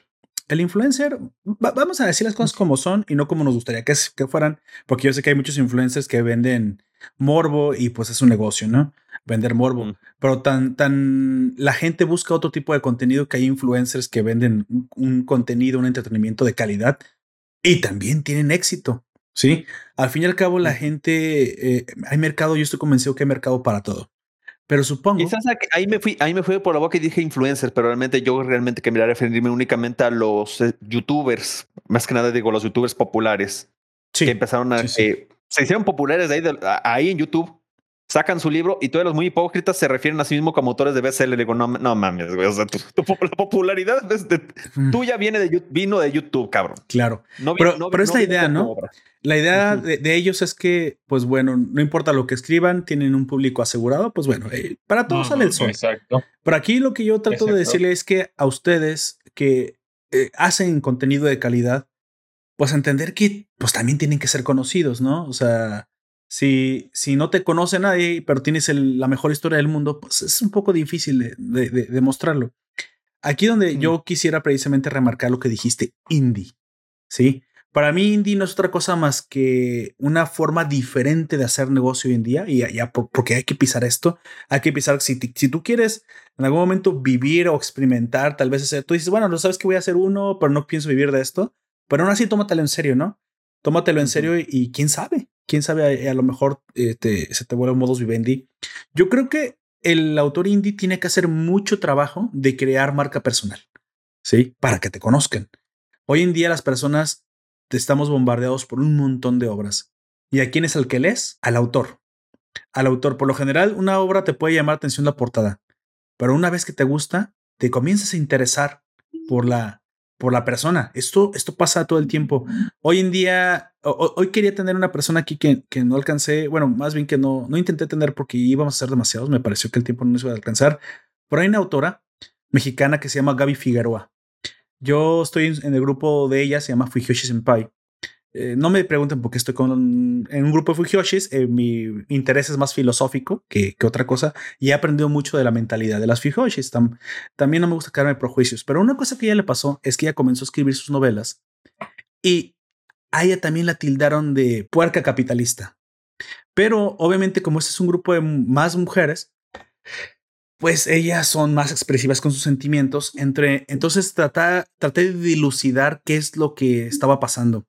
Y lo que está pasando es que le sorprende o les sorprende al grupo y a la autora misma que haya gente que se moleste porque quieras vivir de tu obra. Yo dije, ¿en serio? ¿En serio no creían que el mundo es así? Hay gente que simplemente no, no, no, no va a pagar, no quiere pagar o piensa que, ¿por qué? Pero ahí tiene un porqué. Voy a jugar un poquito al lavado del diablo. Es porque, es porque no piensan que lo vale. Y aquí es donde comienza el, cambio, creo que del autor. No es tu obra al principio eh, la, que, la que la gente lee, es a ti. Es a ti. Y esta ha sido la forma diferente de hacer ahora obras. Sí, esta es la forma diferente. El autor hoy está obligado a, a, volverse un, un marketer de su propia persona. Pero vamos que si lo, lo haces bien, o sea, si ese es el camino, no ocupas ninguna editorial, porque como siempre, como siempre, como dices, la editorial no te va a reconocer. Pues claro, no, no es nadie reconocido. Pero si tú haces un nombre, es como que empezar a construir fama a partir de uno mismo y dejar que que los resultados vengan por sí mismos. digo, en algún momento, si estás viendo muchos libros, algo por el estilo, que no, que se, que le interesa a algún güey de Netflix, las editoriales van a hacer fila. Se, van a, se, te van a poner tus pies. de que no, por favor, deja que nosotros llevemos tu libro a otros, a otros países, que la gente lo conozca. Por favor, a nosotros. Cuando al principio tú las querías tocar y no te, y no te voltean a ver. Exacto. No te a ver. Deja, deja que las cosas vengan por sí mismas. Y aquí donde viene la siguiente pregunta. Chido, chido, para, chido para los que les llega antes, pero si no. Conectemos con esto. tú que ya estás en una relación con escritores indies, ¿qué clase de apoyo has encontrado? El proceso de otras personas, y es para los dos, sé que sepan, ha sido similar. Eh, porque seguro que las, como dijiste, las grandes editoriales o los grandes televisores, en el caso de alguien que quiera hacer un programa, no es un productor, no te van a fichar. Primero tienes que hacerte un, un nombre en el dicho. ¿Cómo, ¿Qué recomendarías? ¿Qué tips le darías a las personas que quieren comenzar a, hacer su, su, marca personal como autores independientes? bueno, que se preparen para sangre, sudor y lágrimas. No estoy mintiendo. Miren, todo, el, todo esto para ser escritor uh, es un camino muy recho, muy difícil. Tienes que asistir a eventos, conocer a más gente. Uh, necesitas tiempo y perdón que lo diga también necesitas dinero porque necesitas imprimir tus ejemplares, lleva, llevarlos allá para que la, para venderlos, que la gente los conozca, relacionarte con gente del medio, hacer cosas como esta, llegar a, a, estas entrevistitas. Esto, esto es una, esta es una medida de publicidad para nosotros los, los indie que apreciamos a más no poder porque no tenemos como que los medios para que nos, nos entrevisten en grandes televisoras. Entonces empezar con esto poco a poquito. Y realmente sé que va a ser duro, sé que más de una ocasión van a llorar, por eso dije lo de sangre, sudor y lágrimas. Solamente es que digo, va a valer la pena. Y no cometan el grave, grave error. Digo, yo no lo cometí porque lo, lo, leí. Y no cometan el grave error. No van, a, no van a poder vivir de su arte inmediatamente. No, nadie, nadie lo va a poder lograr hacer. Un escritor que se llama este Ray Bradbury dice, primero ten tu trabajo de cajón que ser escritor sea tu segundo, tu segundo trabajo, casi un hobby, y eventualmente el ser escritor puede ser, volverse tu trabajo principal, pero hasta entonces ten tu trabajo de cajón, no quieras vivir de tu arte luego, luego porque te vas a morir de hambre. Claro, ese, esto que dijiste es muy importante, hay que hacerse presencia. Ahora, mira, la respuesta de muchos chavos que te están escuchando en este momento que tienen una ilusión de comenzar a ser conocidos dirían, oye, pero yo no tengo dinero ni siquiera para ir a eventos. Pero yo creo que, bueno, una camarita eh, básica la tenemos todos en el celular está Instagram. Digo, ¿tú crees que estas herramientas TikTok, YouTube puedan comenzar a servir para esto? O sea, ¿tú las utilizaste? Yo conozco mucha gente que sí lo, usa. yo, no, yo, no, yo no las he utilizado el TikTok, pero de que siguen como una media de publicidad, Sí, claro que sirven porque es una forma de contacto con toda, con la gente, lo mismo que con Facebook, lo mismo que con YouTube. Es una forma de llegar a más gente, a más personas. El punto es eso, la, la palabra es difusión. No va a ser rápida, pero ahí están las herramientas. Hoy en día, esta autora que yo te, yo te comentaba, Gaby Figueroa, ella ya vive mm, modestamente por lo que sé, pero, pero ya, ya comienza a vivir de, de su arte. Ella mete muchos directos en Instagram porque su, su objetivo son mujeres jóvenes que gusten de relaciones homoeróticas entre hombres, eh, eso significa Fijoshi, donde el romanticismo y la explicitez de la sexualidad son, van de la mano, ¿no? El, el punto es que eh, analizando el proceso que ella tuvo, alguna vez platiqué con ella directamente, también me gustaría hacer una entrevista, mis entrevistas han sido privadas, nunca la hemos podido grabar, pero ella me, me, platicó que pues, pues donde ella, su, su público estaba en Instagram. ¿no? Que primero estaba en Twitter, pero que no encontraba gente. Y sí, bueno, es cierto, uno tiene que ir a donde está el público. Pero hoy en día, si tienes pocos recursos, yo creo que no, no hay que dilapidar lo que hoy nos ofrece la, la, red, ¿no? Digo TikTok porque a lo mejor una, un objetivo juvenil está ahí, pero grupos de Facebook, grupo eh, en TikTok, en YouTube dirigido a gente que se interesa, hay que comenzar a, como dices, a picar piedra, ¿no? A picar piedra, a picar piedra, porque esto es lo que cualquier trabajo que valga la pena cualquier objetivo, cualquier meta que valga la pena, va a requerir, como ya dijo Álvaro, eh, sudor, lágrimas y, ¿por qué no? En ocasiones también sangre, ¿no? Pues bueno, y esta pregunta ahora para Dani. Dani, tú ilustras, sé que ilustras, sé que dibujas, eh, pero esto para ti, obviamente, no te lo he preguntado. Es, ¿Qué pensamiento tienes? ¿Es, ¿Es un hobby para ti? ¿Te gustaría en algún momento vivir de esto? Y si es así, ¿qué, qué le recomendarías a un ilustrador que, que, desea vivir de, de, ser ilustrador? Que quiere dejar a lo mejor su trabajo en McDonald's o sabrá Dios dónde lo tenga. Y sabes qué? Quiero vender mis dibujos, quiero vivir de mis dibujos. ¿Qué le recomendarías? Bueno, yo le, recomiendo, yo le recomendaría a esa persona, ante todo, tener como una, presen una presencia en una red social que te guste estar. Eh, subir tus dibujos aún así se vean medio mal subirlos, pero tener una constancia en lo que subes. Ya cuando tú subes, poquito a poco la gente te va a seguir notando, te va a ver y eventualmente vas a mejorar y, un, y va a ser un poquito más fácil cada día. Creo que incluso eso es una de las frases de Bojack Horseman, que cada día es menos difícil. Cada día es menos difícil. Pero sí, de eso es una de las maneras que se puede vivir del arte. Ahora, cuando tú te consideres lo suficientemente bueno o veas que tu estilo de arte es, te gusta a ti mismo tal y como está, hay plataformas que en páginas web donde puedes ofrecer tus servicios como ilustrador eh, y ganas algo de dinero, como por ejemplo en Fiverr. En Fiverr puedes hacer eso y si te consideras lo suficientemente bueno, hay gente que también lo va a considerar y eventualmente te va a llegar una, un, una, una oferta, te van a enviar un, hey, quiero que me hagas este dibujo, ya a mí me ha pasado. Y básicamente las personas con las que yo he trabajado en Fiverr, normalmente como mínimo quedan satisfechas. Normalmente siempre me felicitan porque eh, pensaron que iba a quedar de una forma, pero quedó mejor, básicamente. Perfecto, perfecto. Mira, vamos entrando a la recta final de este podcast. Me gustaría hacerles una, una dos preguntas más y llegamos a las conclusiones. ¿Qué planes, ¿Qué planes hay para en el futuro de Asratem? ¿Qué se dilucida en, los años que vienen? Mm, ok, mira, uh, un alerta de spoiler. Asratem es un nombre que en sí es antiguo, se le refiere a aquellas personas que hicieron un trato con la muerte. Es spoiler, spoiler corto. ha habido ah, el Asratem de ahorita, que esta historia, digamos que es el séptimo que ha, que ha aparecido. Ha habido otros seis. El primero, de hecho, fue uno de los apóstoles de Cristo. Quiero contar la historia de esos, de esos otros seis en un ensayo que se llama Asratem Legacy. La idea primero era escribirlo, pero ya estoy de acuerdo con Dan, queremos hacerlo como una miniserie de cómics. Ok, ok. Ya, ya la ilustración estábamos hablando de que vas a pisar otro arte, básicamente. También está, eh, está la idea de querer, de querer entonces ya trasladar completamente toda la, toda la historia general de Asatem a cómic, o mejor dicho, a novela gráfica. Adaptar el primer libro a novela gráfica y ver cómo es recibido y eventualmente el segundo, porque es que es algo que también es ah, tardado y costoso.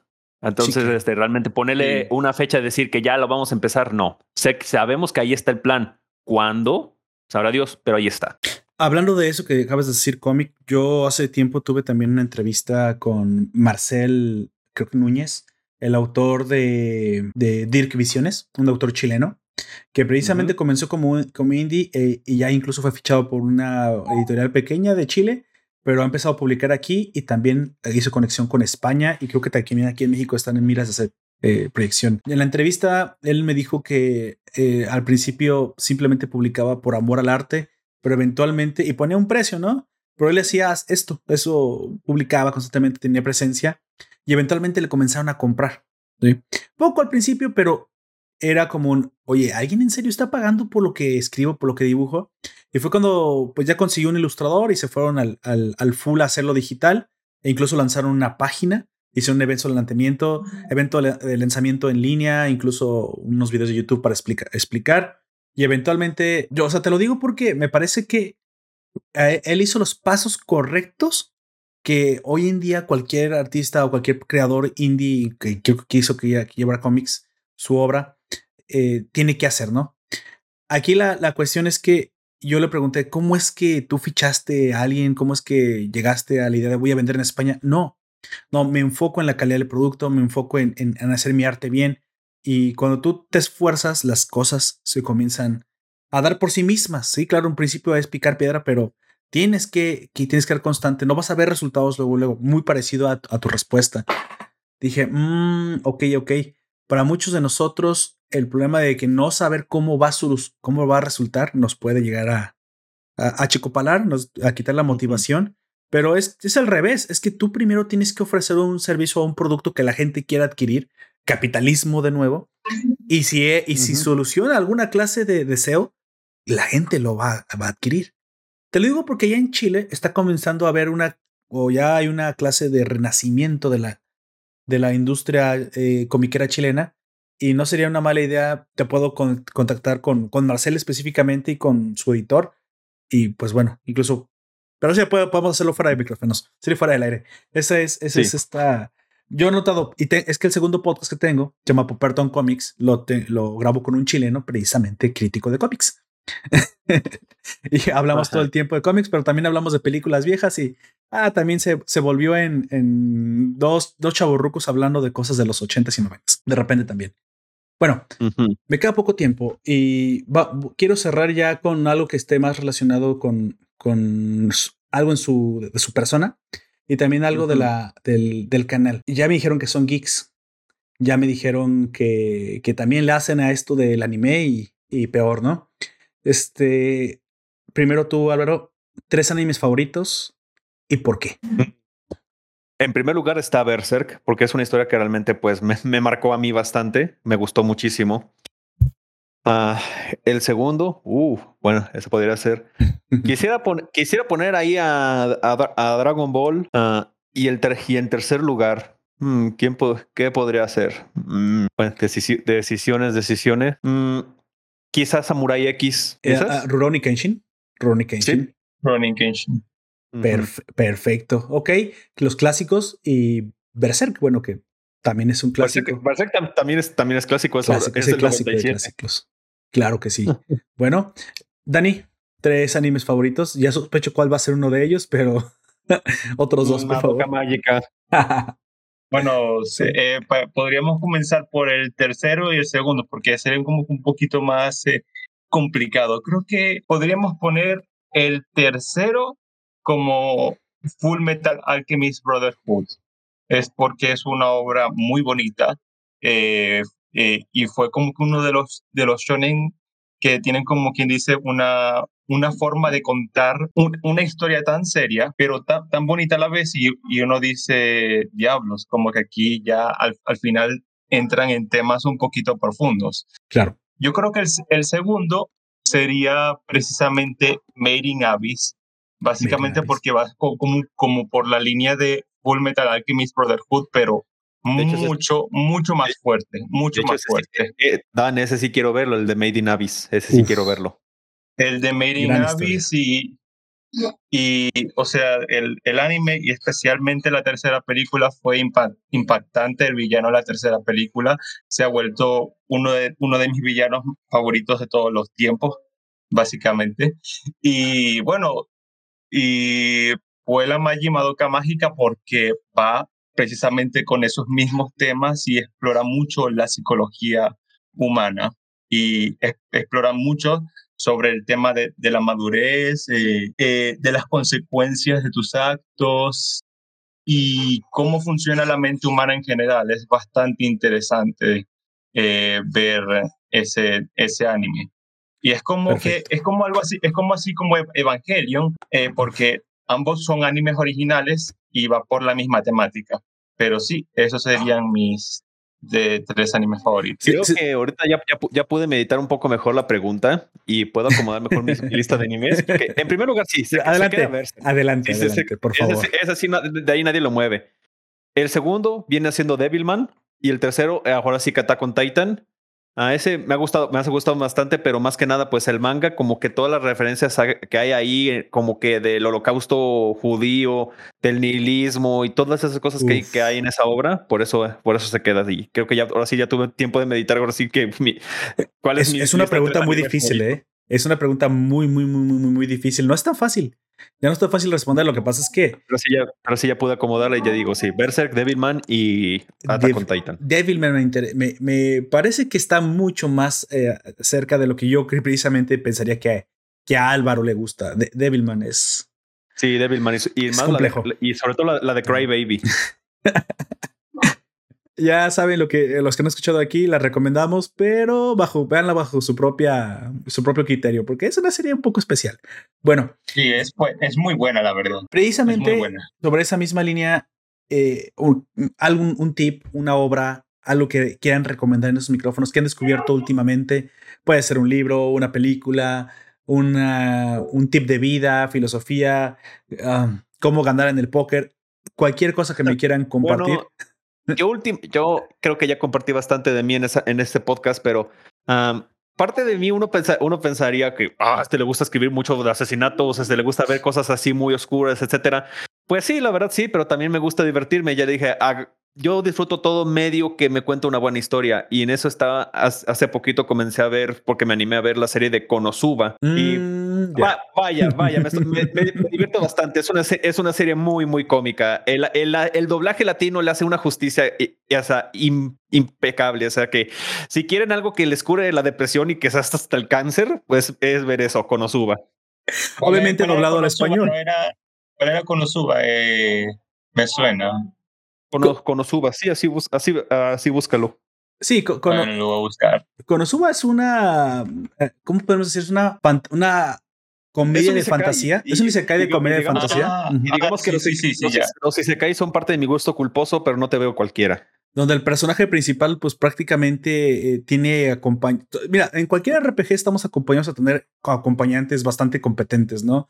Chrono Trigger eh, o ese tipo de, juegos viejitos. Como bastante competentes. competentes. Si Konosuba y por eso me estoy riendo. Y, y como y Konosuba es precisamente es el anti-RPG, ¿no? O sea, es, ¿qué pasaría si en lugar de tus compañeros, en lugar de ser competentes, fueron un, poco también está un poco pervertida porque son, es prácticamente un harem, son tres, tres personajes femeninos que acompañan al personaje principal, pero que más que traerle eh, apoyo, le, en la mayoría de las ocasiones le traen disgustos y tendrá que lidiar con situaciones inverosímiles.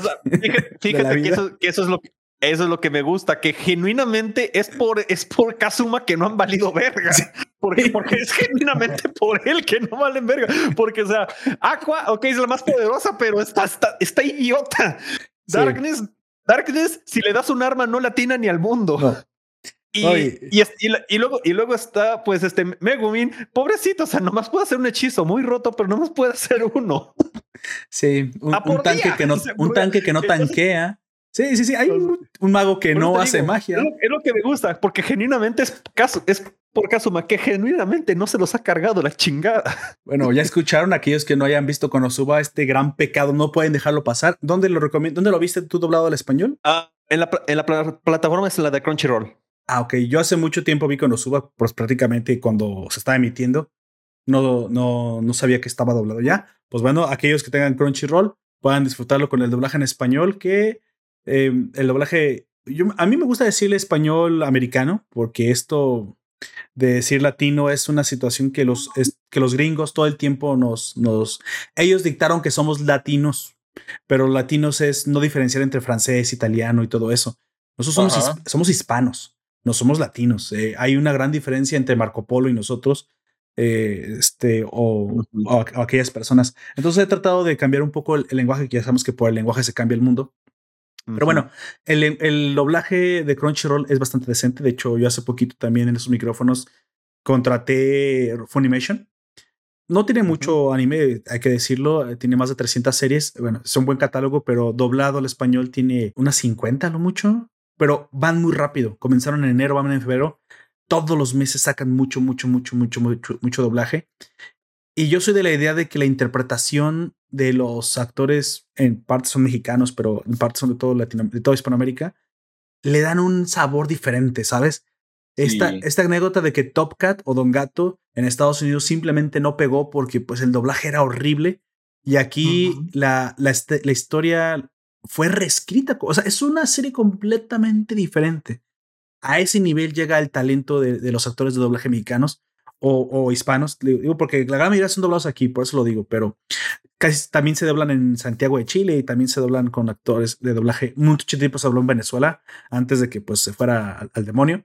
También en Caracas se doblaba bastante, pero esta, esta reinterpretación que muchas veces escuchamos de nuestra propia cultura y con nuestra propia voz, sí le da un sabor diferente, sí le da una, una manera diferente. No siempre se hace bien.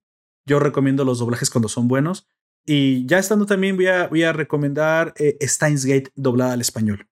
Sí, si alguno de ustedes ha visto Steins Gate y la conoce, sobre todo los que ya son nacidos de este podcast sabrán cuál es. Doblada al español es un agasajo.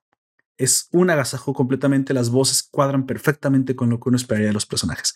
Y bueno, Dani, ¿qué cosas nuevas has encontrado tú? ¿Qué cosas has descubierto? ¿Has encontrado una forma de evadir al fisco? Eh, ¿qué, qué, qué nuevo has aprendido últimamente? Bueno, básicamente sobre aprender cosas nuevas, siempre trato de, como quien dice, tener un conocimiento un poquito horizontal, como por ejemplo ahorita estoy aprendiendo de edición de video avanzado para después ir lo que es plenamente la animación. Y bueno, con hobbies y entretenimiento, he visto para los que les gustan así, tipo shonen, tipo Dragon Ball, tipo Naruto, Jujutsu Kaisen es un muy buen shonen que ver. Mm. Es bastante bueno. Sí, e, es el nuevo shonen de... el nuevo Naruto. El nuevo Naruto, ¿no? Dicen, sí, es una forma de decirlo, pero claro. Es, Naruto, eso es Naruto, o sea, literalmente, eso es Naruto, pero... Sé que está muy inspirado en Bleach.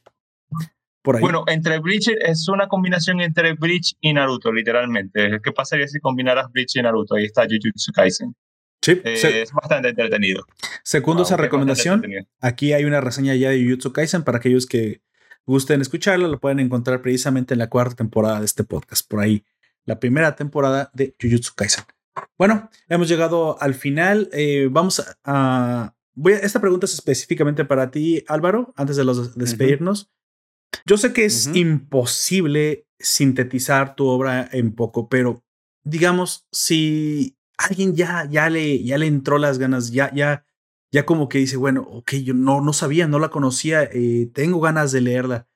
¿Qué, ¿Qué encontrará en tres claves de Asratem que las personas encontrarán que tú piensas que les va a aportar valor? Tres, pie, tres piezas. Mm. Tres libros como Peña Nieto. bueno, mira, el primer libro es una, digamos, como una forma de manifestación, una crítica social. el segundo, el tercero son más como una crítica o como algo visto más de una manera religiosa. Se podría decir que el, la explicación fin total de este libro, de toda la saga, es que, por decirlo así, Dios existe, pero no le importamos. Tiene favoritos. Y, probablemente tú no estés dentro de sus favoritos. bueno, me parece excelente. Dani, al final, eh, yo sé que este, bueno, eh, eh, tu trabajo es más como ilustrador, pero también me gustaría decirte, preguntarte a ti, tres claves para una persona que quiere ilustrar. Tres claves. ¿Qué dirías? Tres cosas que sí o sí tienes que comenzar a hacer sino olvídate de ser ilustrador, lo más sintetizado posible. Bueno, primero en principal, comenzar a dibujar. Eh, lo que sea, pero que te tengas como quien dice la, las ganas y la motivación de dibujar aunque te salga, aunque te salga mal. Segundo, esto casi, esto casi podría como quien dice contradecir un poquito lo primero, pero ya aquí dibujar por dibujar no vale. Tienes que aprender los fundamentos de, del dibujo. Eh, perspectiva, anatomía, figuras, porque si tú no, si, si tú sigues dibujando por dibujar y no te sabes la teoría, nunca vas a mejorar. Y, y tercero, básicamente dar, darte a conocer eh, las redes sociales, el anterior punto que yo dije de, de, cómo puedes darte a conocer como, como artista o ilustrador. Y básicamente de esa manera es como puedes eh, ser un ilustrador. Primero la constancia, después la teoría y tercero darte a conocer, básicamente. Perfecto, me parece que esas son las tres claves. Eh, yo también estoy completamente de acuerdo que todo mundo tiene que comenzar a, tener en mente si quiere hacer las cosas en serio. Yo recomiendo mucho a veces eh, trabajar gratis. Yo sé que esto es como un poco molesto para muchas personas, pero trabajar gratis no necesariamente significa que, que tu trabajo no vale, sino que en un principio necesitas eh, valoración, ¿no? Feedback. Y qué mejor que ofrecer a veces tu trabajo pues simplemente lo que vas a cobrar en esta ocasión no va a ser mm, algo monetario, sino vas a cobrar tal vez la oportunidad de poder eh, poner tu, tu, talento eh, en el asador, ¿no? Por, lo general, muchos chavos esto no lo entienden bien cuando van, quieren comenzar, quieren que inmediatamente se, se traduzca en beneficios, pero yo creo que, o al menos a a mí me pasó que tuve que trabajar mucho, mucho, mucho antes de comenzar a ver un beneficio y es mucho ofrecer gratis, pero digo, entre comillas gratis, porque realmente nunca nada es gratis. Todo ese valor se va acumulando, todo ese valor se va acumulando y en algún momento se va, yo creo firmemente que se va a traducir en una llamada de, no sé, de un editorial, en la llamada de alguien que te quiera pagar por trabajo. Oye, tú hacías ilustraciones. Esto pasa, gente. Sí pasa. Y, pero hay que, hay que comenzar a abonarle, ¿no? Hay que comenzar a llenar el cantarito uh -huh. de, de, de, valor, ofrecer mucho valor sin esperar nada a cambio al principio, porque obviamente, pues no, no vas a, a recibir nada. Y no frustrarse. Creo que no frustrarse es muy, muy, muy importante. Bueno, llegamos al final. La pregunta se voltea. Esa es la, la, la, pregunta final. Eh, ¿alguna, ¿Alguna pregunta que ustedes tengan para mí? ¿Algo que quieran saber?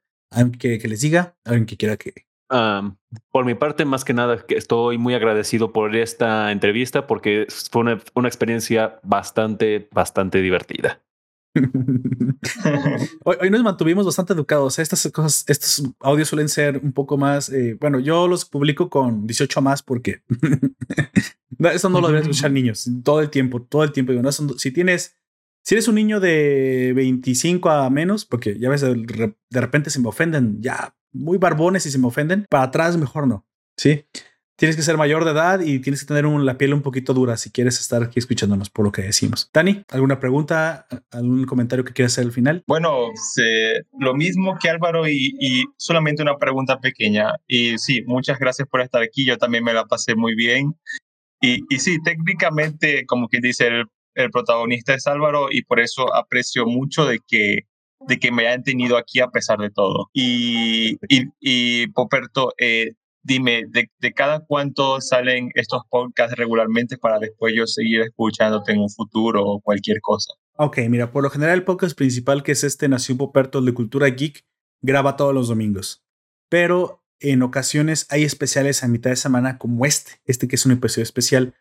Después de la grabación, por lo general me tardo un día en la, en la publicación, edición y promoción en redes sociales, este, no va a pasar del día de mañana. Eso, es, eso por lo general es, es lo que ha estado sucediendo en los últimos podcasts. Si grabo el domingo, se publica el lunes. Sobre todo porque te, me gusta pues poner, poner un poquito más de atención y calidad al trabajo, así que lo escucho durante mucho tiempo y lo, lo publico cuando me gusta, cuando ya se escucha como me gusta. Pero casi siempre va a ser un solo día, así que si hoy grabamos, mañana aproximadamente en la tarde est estaría publicado. Lo puedes encontrar precisamente por todas las eh, publicadoras de podcast. Yo te recomiendo, si no conoces este mundo mm. o apenas, eh, yo hace mucho ya conocía el podcast y me enamoré del formato y creo que es la razón por la cual incluso hoy estoy aquí haciendo uno. Este, yo te recomiendo que uses, si tienes un teléfono Android, utilices Google Podcast. Si tienes un teléfono iPhone, obviamente iTunes o ¿qué se llama iTunes, porque no requieren que hagas cuenta. Solamente buscas ahí Nación Poperto y te suscribes y prácticamente te estará notificando cuando salgan nuevos episodios. Fuera de eso, Mm, excelente.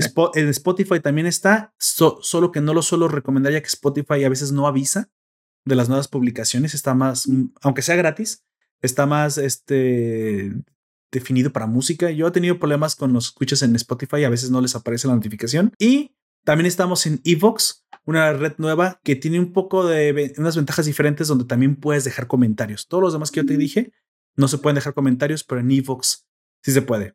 Y de ahí todos los espejos, porque sé que hay Mirrorcast, Podcastcast, eh, Xcast. Esas, todos son mirrors, estas cuatro que te acabo de decir. Sí, todas son espejos. Esas cuatro son las principales y también lo vas a poder encontrar en la, en la descripción de la publicación. Así que también deja la, dejo la invitación abierta. No acabamos de hablar de todo. Sé que Álvaro por ahí tiene otro proyecto relacionado con videojuegos, del cual me hubiera gustado que también nos pasáramos una hora hablando. Pero ¿qué te parece? Hoy nos lo tocaremos, pero me gustaría que, que esto se quedara no en el, el aire. Esto, esto lo podemos tocar en un futuro. ¿Qué te parece, Álvaro? En un futuro. Sí, hablar, hablar, a del proyecto del vi- del videojuego que hicimos. Perfecto, Sí, porque eso ya, encantaría. se- sería excelente. eso ya escala a otro nivel y tiene otras eh, connotaciones diferentes de las cuales también me gustaría hablar. Sí. Pues bueno, eh, comentarios finales, si no, vámonos despidiendo. No, Ah. no, yo por mi parte, de hecho, me gustaría despedirme. Tengo un par de cosas que hacer porque digo, Ah, bueno, si se alargó y, te- y tengo que salir a algo. Así que una por mi vez, parte. Sí, yo soy, sí, yo soy J. Vázquez y les digo buenos días, buenas tardes Sí. y buenas noches a todos. sí, yo, y yo soy Daniel Molina y, pues, y si quieren encontrarme en redes sociales, pueden encontrarme como Limbo Arts, eh, el- termina en Z. Y ya con eso sería todo, pero y yo también tengo cosas que hacer, así que fue un gusto aquí nuevamente, Puerto. Y bueno, ya sería mi, mi despedida final, ya sería todo.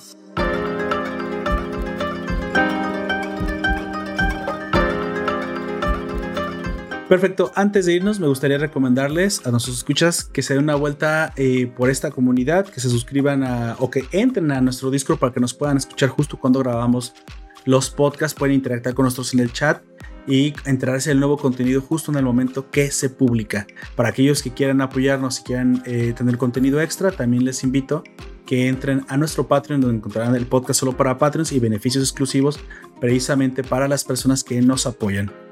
Ah, agradezco a todos los que nos acompañaron durante la transmisión, a Juan José que estuvo en, en el chat, a todos los que nos descargan semana a semana. Para ustedes es este especial. Espero que lo hayan disfrutado y si ustedes tienen alguna otra clase de... de, eh, bueno, si quieren que siga haciendo entrevistas, por favor háganmelo saber. Si tienen, eh, quieren que haga alguna otra clase de tipo de contenido, también por favor háganmelo saber. La idea es que estaremos precisamente trayendo contenido fresco e interesante a este, a este podcast constantemente. Pues bueno, te invito a conocer a los amigos de la nación. Somos grupo, eh, miembros del grupo Encore en Facebook. Ahí puedes encontrar otros chicos con gran contenido y, con, y canales diversos, desde, desde gameplays hasta podcast. Y pues bueno, eso fue todo por mi parte. Eh, déjame tus comentarios. En, si me los puedes dejar en, en, en, Discord, los leeré. Si no, en el lugar donde encuentres la descripción. También en YouTube. En YouTube puedes encontrar el podcast y ahí también leemos los comentarios. Pues bueno, todo eso estará, como siempre, en los vínculos de la descripción de la publicación. Yo me despido de ustedes. Me acompañó el, el autor eh, José Álvaro Vázquez, me acompañó Dani, el ilustrador alias Limbo. Y pues bueno, yo fui Lord Poperto. Te recuerdo, eso fue todo por ahora, que nos puedes escuchar en Evox, iTunes, Google Podcast, YouTube y Spotify. Hasta la próxima.